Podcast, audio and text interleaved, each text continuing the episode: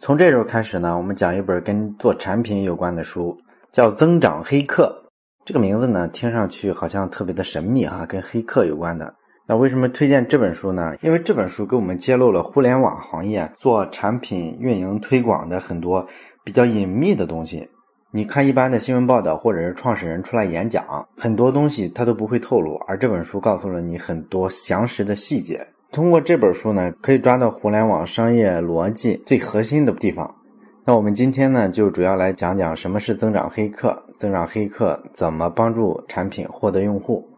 增长黑客这个词呢，其实在硅谷特别的流行，但是国内呢，仅仅是这两年才刚刚引进来。之前呢，我们没有这种叫法。增长黑客它是指什么呢？这得从一个背景说起。我们知道。一家大公司，它要做一个新的产品，尤其是移动互联网环境下做的产品，主要是手机 APP 嘛。那它要推广这个产品、推广这个服务的时候，它手头的资源是特别多的，这个咱们都有感受，是吧？动不动就烧钱大战嘛。那对他们来说，资源多、资源信手拈来，那它就可以形成一种心态，什么心态呢？就是我会不计较代价的把用户从主流市场买进来。你比如说。我各种打广告，到应用市场去各种买推荐位，然后我找主流媒体做各种大篇幅的软文报道，这是他们常干的事儿，是吧？但是呢，我们知道大部分创业公司啊，其实它是没有这个烧钱能力的。他们做市场推广的时候啊，往往就显得跟一个弱势群体一样，叫天天不灵，叫地地不应。久而久之，他就锻炼出了一种生存能力。用低成本甚至是零成本的方式去做一些产品推广，比如说找一些流量置换呀，比如说自己在网上发个帖子引起网友的传播呀，比如说知道个什么事情让媒体主动过来报道啊，等等等等。所以呢，这种新的环境下就造就了一种新的工种，就叫增长黑客。那增长黑客是什么呢？简单来说，就是用一些更聪明的方式去低成本甚至零成本的解决产品的增长问题。就这么一帮人，那这帮人呢，还有个非常重要的特点，就是基本都懂技术。互联网行业在营销上常用的一些技术，像 A/B 测试啊、搜索引擎优化、病毒营销这些，他们都了如指掌。所以呢，简单说来，增长黑客这帮人，他是既了解技术，同时呢又非常了解用户的心理特征。然后呢，他们还擅长发挥创意，用非常低成本的手段来解决创业公司早期产品增长的困难。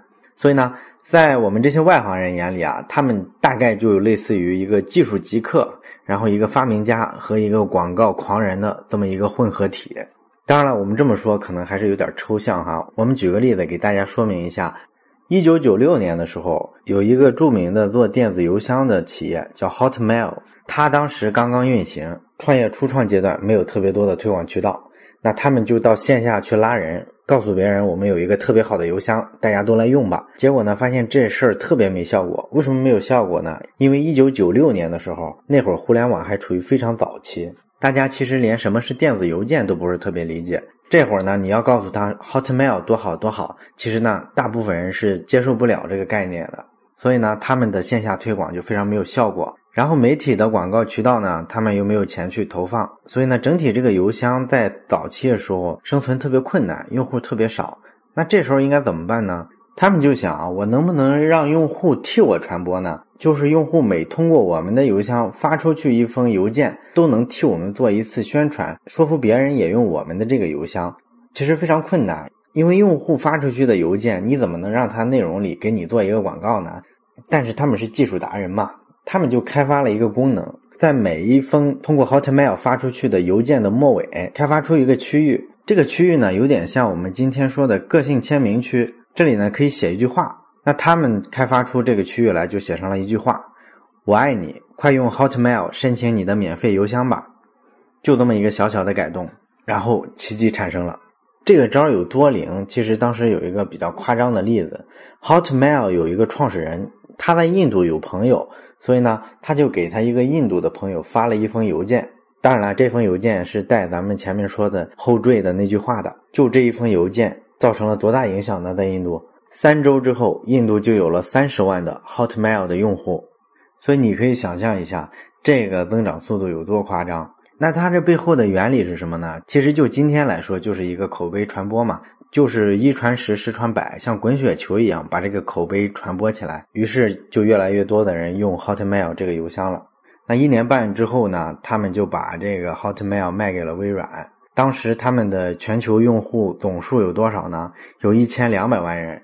可能大家听今天的各种 APP 都是好几亿、好几亿的，觉得一千两百万人还可以，但是也没那么夸张。你要知道，当时九十年代末，全球的网民数量是多少？总共才七千万人，有一千两百万人会用这个邮箱，你知道这个比例多恐怖？像 Hotmail 这种增长方式，就是用特别低成本的手段去推动产品营销，推动用户增长。擅长这种套路、这种方法的人，在硅谷就被称为增长黑客。那之所以叫他们增长黑客，是因为。黑客在早期的时候都比较神秘，代表那种掌握一些超人的技术，然后入侵什么计算机系统、电话系统，用各种漏洞去攻击别人。一开始确实是个坏词儿，但是呢，过去了几十年之后，这个词儿在今天来说，它的词义发生了变化，它逐步演变成什么呢？就是指的是某一方面有独特的技术天赋，并且呢，不愿走寻常路的这个发烧友的他们这帮人的代名词。就叫黑客，所以呢，增长黑客这个词呢，它的意思其实就是拥有强大的技术，然后懂产品怎么增长、怎么推广，能解决这个问题的一帮牛人。当然了，这个增长黑客主要来源于互联网行业，因为互联网行业对技术的要求高嘛，而且互联网创业企业早期的时候确实都很穷，正好为增长黑客提供了施展拳脚的机会。增长黑客这个概念为什么在中国这两年逐渐的开始流行开来呢？其中最主要一个原因就是这个行业的现状决定的。在互联网这个圈子里，目前最重要的现状就是流量的价格越来越贵，获客成本越来越高。所以呢，如果你用传统的推广的方式去获得你的流量、获得用户，你会发现你要比以前付出高好多倍的代价。经常在北京的朋友都知道，很多地铁门口都有一些推广 APP 的团队，他们让你扫码，然后送你一瓶饮料。那你像望京之类的，还有一些叫扫码一条街的地方，那一条街上基本全是各种做 APP 地推的。你去扫码下一个 APP，他们直接能给你十块钱。很多 APP 做推广都是用这种方式。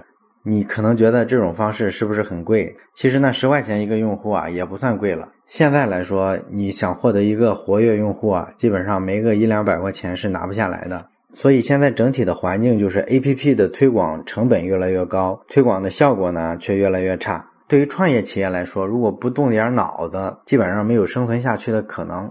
这种情况下呢，增长黑客就获得了前所未有的关注，因为他们能通过技术和数据低成本的去做很多推广嘛，这个技巧还是非常稀缺的嘛。那我们说，一个创业公司它刚创立的时候什么都没有，仅仅是做了一个比较原始的、比较粗糙的产品。那第一批用户他怎么获得呢？第一批用户就是种子用户，这个咱们在之前的节目里也提过，对吧？这个产品刚启动阶段是非常困难的，你需要干的一件事就是找到种子用户。那种子用户是一帮什么人呢？他们有这么几个特点：第一，人数一定是特别少的，你想找这帮人啊，还是比较费功夫的；第二个特点呢，就是他们进入产品的阶段一般都是比较早的，也就是说，这帮人是很爱尝鲜、很新潮的那帮人；第三一个呢，种子用户就跟种子一样，它是孕育着希望的，它具备成长成参天大树的可能性。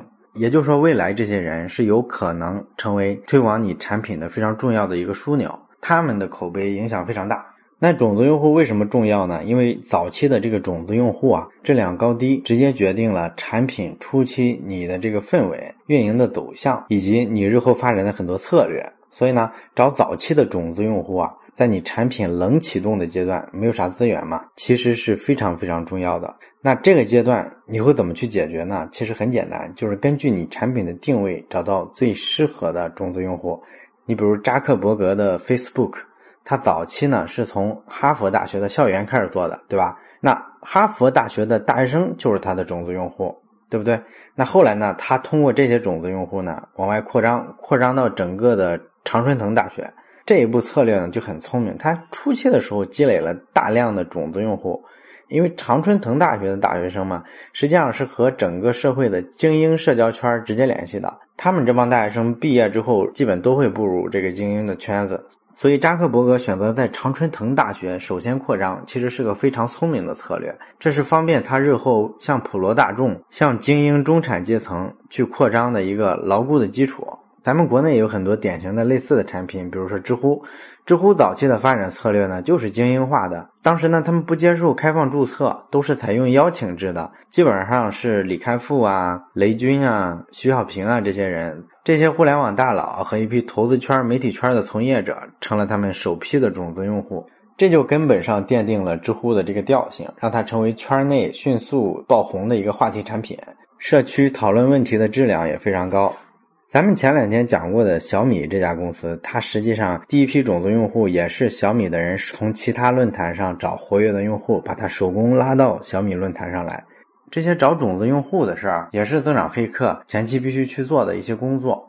你别看他们工作感觉好像特别酷，技术上特别高大上，经常做一些我们普通人根本做不到的事情。但是呢，他们大部分时间干的其实也是比较基础的事情，就像咱们说手工去拉一些种子用户。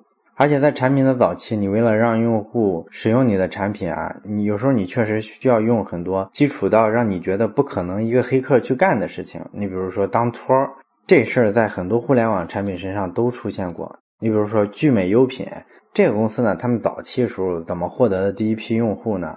其实是从人人网上，他的这个创始人之一有一个叫戴宇森的这个人呢，他就到人人网上注册了一个马甲，然后呢，他伪装成一个女的，说自己是用 BB 霜好多年经验的一个美妆达人，然后呢，他写一篇文章，告诉大家什么是 BB 霜啊，有多少品种，怎么判断它的优劣，怎么怎么买能买到更好的。然后当时在人人网上就一下火了，有几十万的阅读次数。然后呢，这个文章的末尾呢就加了一个链接，你顺着这个链接呢就能找到聚美优品的网站。就凭这么篇文章，就给他们贡献了早期几十万的销售额。更重要的呢是给他们拿到了第一批的种子用户。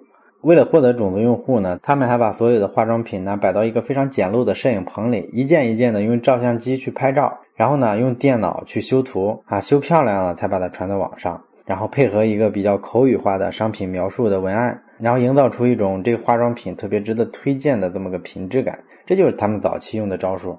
我们放今天看，可能觉得一点儿不高大上，好多公司都在用这些招，对吧？那很多人觉得这个就叫增长黑客，这个不就是一般的互联网运营人员都能干吗？是，增长黑客跟互联网运营啊，其实有很多地方基本都是重叠的、交叉的。你可以这么理解，增长黑客呢，其实就是日常的做产品运营的那帮人，但是呢，他们要懂一些技术，对产品的理解以及创意能力又比较强，属于好几个领域交叉出来的那么一小撮人。这个书的作者范冰其实就是一个技术条件比较好的增长黑客，他曾经参与过一款移动交友软件的这个增长任务。那移动交友软件呢，这个大家都用过，它一开始是没有用户的。那他们就发动了公司内部的员工，你们自己去注册，然后自己呢，每人再拉几个亲朋好友上来，这样呢，几天之内他们就找到了几十名种子用户。但是呢，几十个用户进来之后啊，在这个软件里他看了一圈，发现没什么可玩的，因为你看来看去不就那几十个人吗？那一个社交软件如果总共就几十个人，我看十分钟、二十分钟不就全看一遍了吗？那你说我怎么可能把大把的时间都用在这个软件上呢？它不可能嘛。那范冰他们就想通过技术手段找一些人的头像放到这上面，然后填一些资料上去，让他成为一个虚拟的人，感觉跟真人似的。普通用户呢上去又看不出来，他就会去看各种资料，然后加各种人当好友，这样他就会把时间用在这个社交软件上，就不至于觉得没什么可用的嘛。上哪儿去找这类头像呢？你如果去什么时尚的网站去抓，基本上一抓都是美女帅哥，放上去就显得太假。你最好还是一些普通网民的这种头像。如果是素人素颜的这种照片呢，当然是最好的了。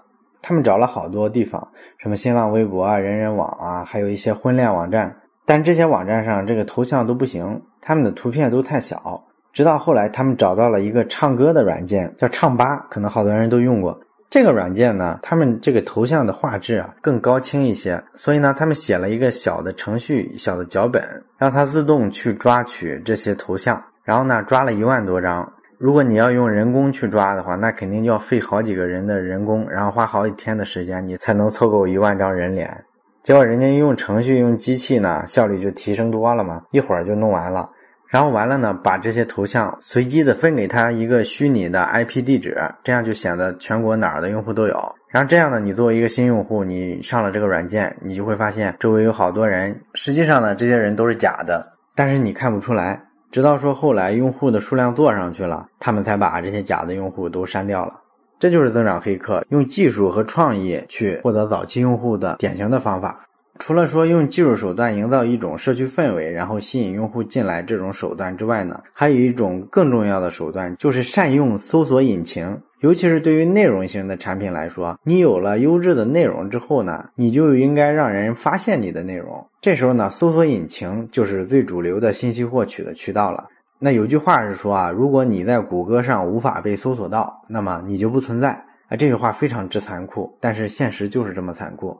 很多时候，你做的东西啊，好不好没有那么重要，能不能被搜到才是最重要的。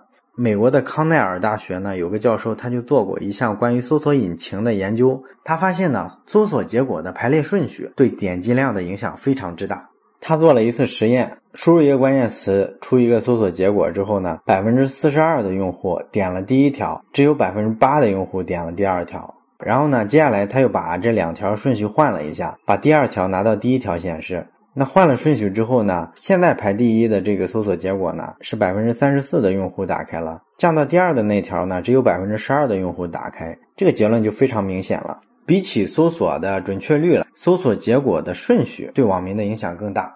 这就是你要做搜索引擎优化的这个意义。搜索引擎优化可能有些人听过哈，在业内叫做 SEO。最常见的搜索引擎优化的招是什么呢？其实就是增加关键词的密度和权重。美国有一个科技博客网站，有点像中国的虎嗅三十六氪这一类的，专门做一些对科技前沿的报道。他为了被搜索引擎更多的搜到呢，他就到维基百科的各种词条下面，把参考资料里啊加上自己网站上各种文章的链接。那时间久了呢，你通过维基百科搜索的时候，你就会发现呢，这家公司的文章大量的出现在下面，渐渐呢它就被搜索引擎抓取的越来越多，而且呢，在读者这里呢，也获得了越来越高的行业权威，源源不断的用户就到了他的网站上。咱们国内做搜索引擎优化获得新用户用的比较溜的是谁呢？是大姨妈。很多女生都装了大姨妈哈，主要是做经期管理的这么一个 A P P。那大姨妈她在这个应用市场里啊，她想让大家更多的搜到自己，然后增加你的装机量、下载量，用这种方式来获得早期的用户。可是她早期的时候又没有太多钱去做应用市场的这种广告位的购买，所以呢，它老是出现在不重要的位置，你看不到它。那她又怎么办呢？